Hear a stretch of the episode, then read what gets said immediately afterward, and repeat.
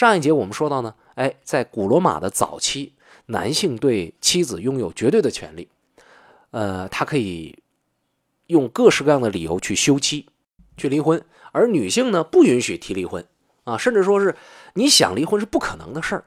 哎，在这种情况之下，不但社会没乱，反倒是很稳定，啊，居然还没有产生乱离婚的这种现象啊，没有产生因为喜新厌旧而就是随意抛弃妻子的这种大规模的。呃，这种情况的发生，至于为什么呢？我们在上一节的节目当中就已经提到了。那么我们这一节来说后来的事情。后来随着时代的进步，人们观念的进步，对于女性的这种在婚姻当中权利的保护，就慢慢的有了一些改观。就是女性可以提出离婚啊，法律给保护，甚至女性的家长也可以提离婚，这个法律都给保护，看上去特别的自由，对吧？反而离婚率多了。啊，到了什么程度呢？到了影响社会稳定的程度了。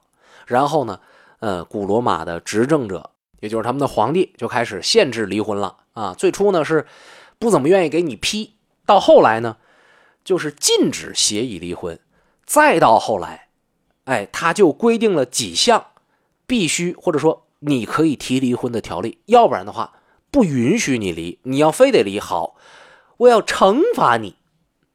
那这种转变是怎么发生的呢？我们现在来看一下这个古罗马的一段历史。其实我最初提到的那个早期啊，这个婚姻状态的那个时间呢，这个古罗马处在一个什么状态呢？它是处于一个刚刚进入奴隶制经济的一个状态，都是小城邦啊，都是小农经济，都种地，在对外扩张当中，把那些失败者战俘弄回来变成奴隶了，然后这个奴隶呢可以交易，可以买卖。有的是从事那些繁重的体力劳动，有的呢是当奴仆，有的呢就是你要是那个文化程度高的话，你还能当医生，你还能当呃教师，但是你就没有社会地位。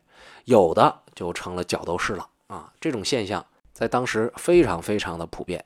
那么处在这种小农经济时期的罗马民族，它是一个比较严厉，但是很淳朴的民族，很勤劳，很节俭。啊，包括他们也有一点禁欲啊，有那么一点点禁欲，就是他们的这个社会舆论啊，还是比较，呃，比较严谨的。组成罗马帝国的这个小家呢，都是什么呢？那个罗马人他自己平时种田啊，打仗的时候他们就是兵啊，是这样一个情况。社会结构比较简单，但是你等到后来，罗马的地盘也拓宽了。啊，对外的战争总能打赢，所以就带回了大量的财富，带来了大量的奴隶。当然，与此同时，进入到罗马境内的还有文化的冲击，特别是当古罗马人啊攻克了意大利南部的希腊城邦之后，他们就傻了。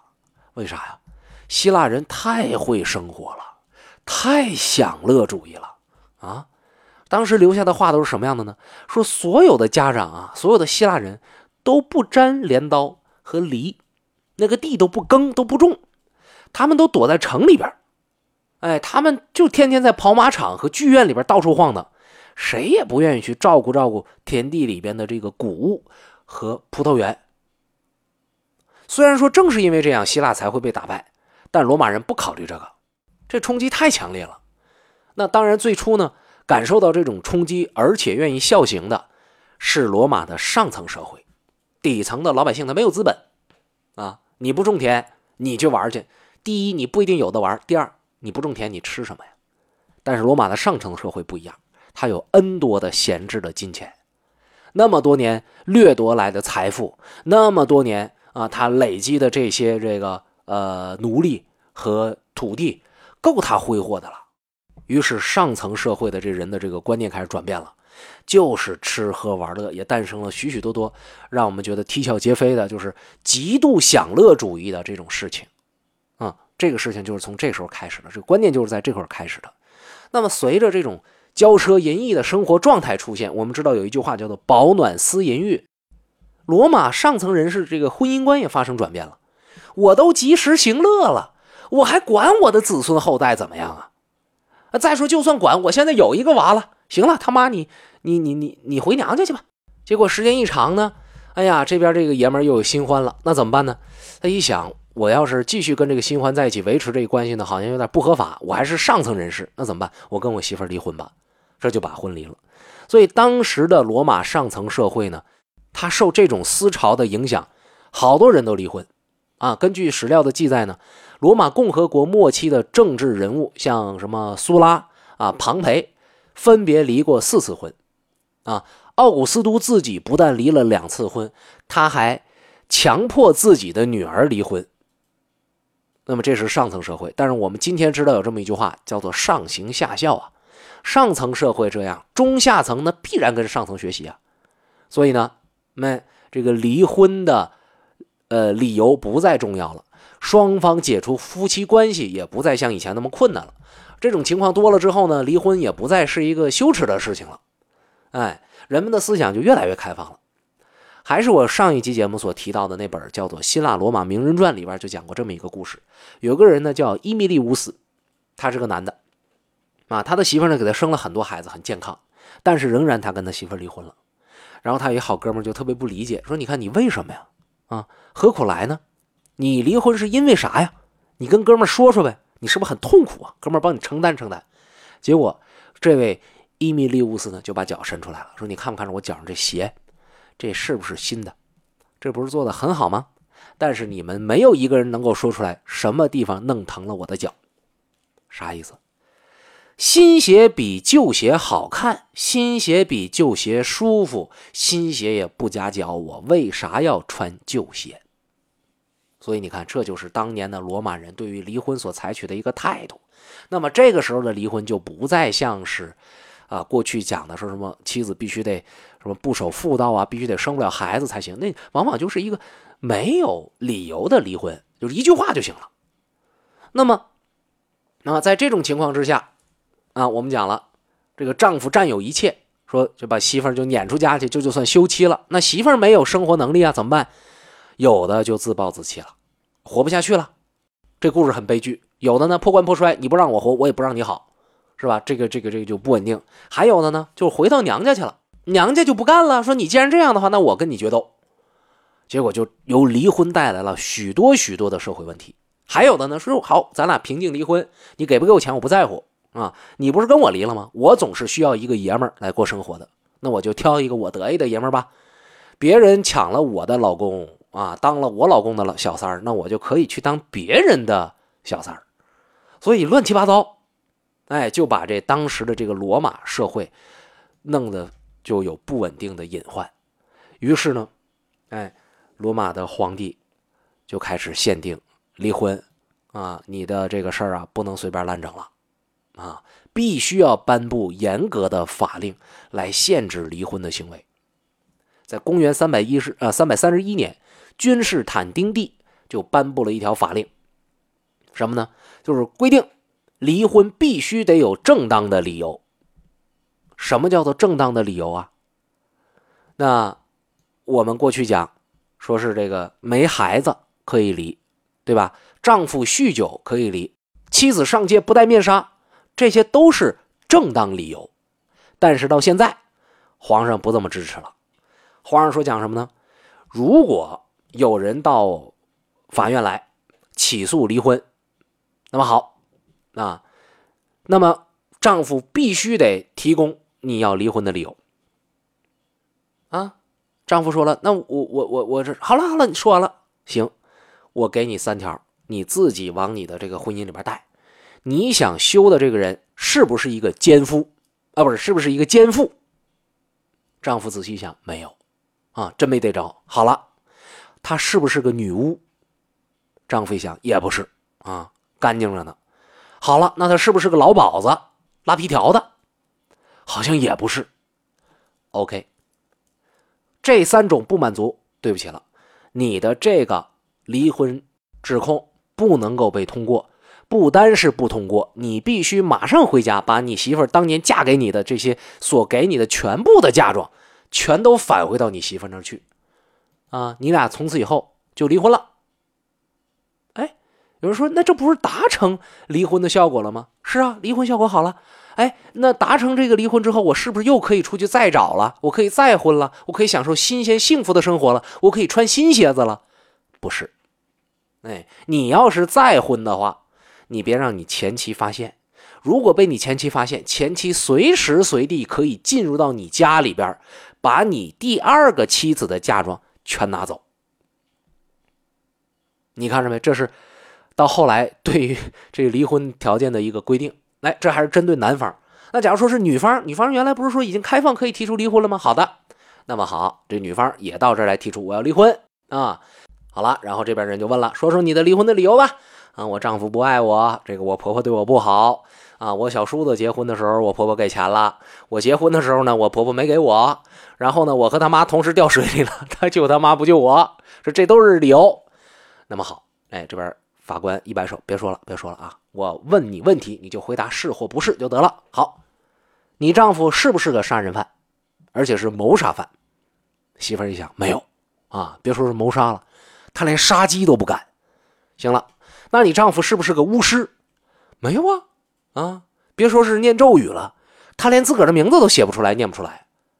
那行，那你丈夫是不是个盗墓者？啊，是不是个摸金校尉？哥，中国讲这是不是个摸金校尉？是不是盗墓的？媳妇儿讲不是，我老公连去趟牛棚都吓得哆哆嗦嗦，他胆儿小啊。不是，好了，这法官就说了，行了，这几项都不是，对吧？那么你他奶奶的凭什么提出离婚？哎，媳妇说：“那我就觉得我不幸福。”好嘞，你这叫自以为是。来吧，逮起来！你不是想远离你的丈夫吗？给我逮起来，放逐到一个无人岛上去。那媳妇说：“行行行，我家有钱，我走时候我带着点什么什么那个，呃，什么奴隶，我带这带带那的。对不起，你愿意带，你回家带去。你要是从你和你丈夫的这个家里边想要拿走什么东西，那是绝对不可能的。你就走吧。”那有人说了，那假如媳妇提出来的这个，呃，是符合的呢？她的丈夫是一个谋杀犯，是一个巫师，也是个摸金校尉。那好，哎，政府奖励，说给你钱啊，你可以把你全部的嫁妆收回来。好了，你可以和你老公离婚了。接下来我们跟你老公唠唠他所从事的这些巫术活动和其他的一些不法活动，我们得追究一下他的这个责任。这是君士坦丁帝他颁布的这个法令。这多明显啊，就是不希望你离婚呢。但是好不好使呢？只能起到一定的限制作用，因为这玩意儿吧，它太绝对了。那我不去起诉不行吗？啊，是吧？或者说，我就真的是能符合你这几个规定，或者说我就认了，我不要我媳妇儿这钱了。我这我我再结婚，我也不让我媳妇儿给我给我拿嫁妆，或者说我这嫁妆我也认。这男的就讲了，我就非得跟你离。啊，我就是想穿新鞋。这不都是法律漏洞吗？好，那君士坦丁帝这事儿结束之后，剩下的那些皇帝们继续完善婚姻法。公元四百二十一年，那罗马皇帝，呃，何诺里乌斯他就修改了这个法令，那就讲了，说夫妻如果没有原因的离婚，都要受到经济制裁，呃，制裁，而且。不光是控制你的经济，你不是有钱吗？你不就想离婚？你不就想跟新人在一起吗？我限制你的再婚权。哎，这个具体规定是这样的：假如妻子无缘无故提出离婚，不单单要丧失嫁妆，还有婚前赠与的，呃，这所有的一切的东西的这所有权，并且要被流放，而且加上一条，不允许再婚。假如说这个妻子能够证明丈夫犯有严重的罪行。那么妻子可以在离婚五年之后再婚。你想想啊，能够证明我丈夫是一个重犯，离婚还得五年以后再婚的，那哪个妻子会离啊？啊，这个凤毛麟角了。好，那我们再说说丈夫。假如说丈夫无缘无故要提出离婚的话，那么不单是要把之前媳妇的这个嫁妆，还有婚前受到的赠与全部还回去之外，而且也无权再婚。但是妻子也必须在离婚以后才能够再婚。就是丈夫提，妻子离也得一年之后才能再婚，两边都耽误，两边都限制了。而且如果妻子呢有性格问题，丈夫提出离婚了，那么丈夫可以留着之前那点钱，并且可以在离婚两年之后再婚。哎呀，这些这个这个法令你一看就是完全不提倡不说，就是限制你离婚，把你离婚的成本弄得特别特别的高，就是不让你随随便便的就想离就离。那么我们今天想一想，这是为啥呀？以前我们讲了，说什么事儿一旦进入了这个书本里边的记录，那就说明这件事情已经之前流行了很长时间了。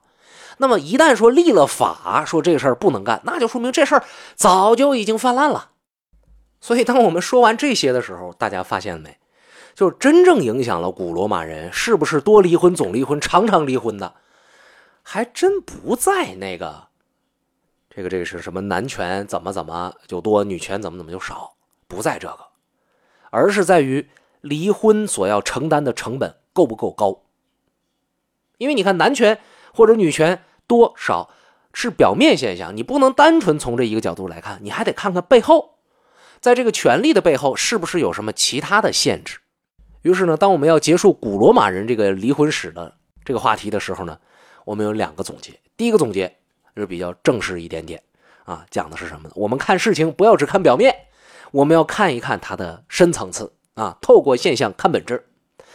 第二个解释啊，第二个这个提炼出来的信息就是，还好没生活在古代啊，要不然这结婚离婚的理由都那么奇葩，真是接受不了啊。它和现在生活差太远了。那我们在这说的是古罗马时期。那么到后来呢？哎，后来发生了什么事情？随着时间的进步，是不是在这个问题上有一些改观啊？有一些这个人性化的变化呢？我们得这么讲，那不单没有人性化的变化，反而还倒退了。为什么会出现这种情况呢？我们将会在下一节的节目当中继续和大家去分享古代西方人奇葩的。离婚规定。想和施展聊一聊听节目的感受，想看看节目当中的互动素材，欢迎关注“施展侃历史”微信公众账号，请用微信搜索中文实名“施展侃历史”。诗是诗情画意的诗，展是大展宏图的展。施展侃历史，我在这儿等你。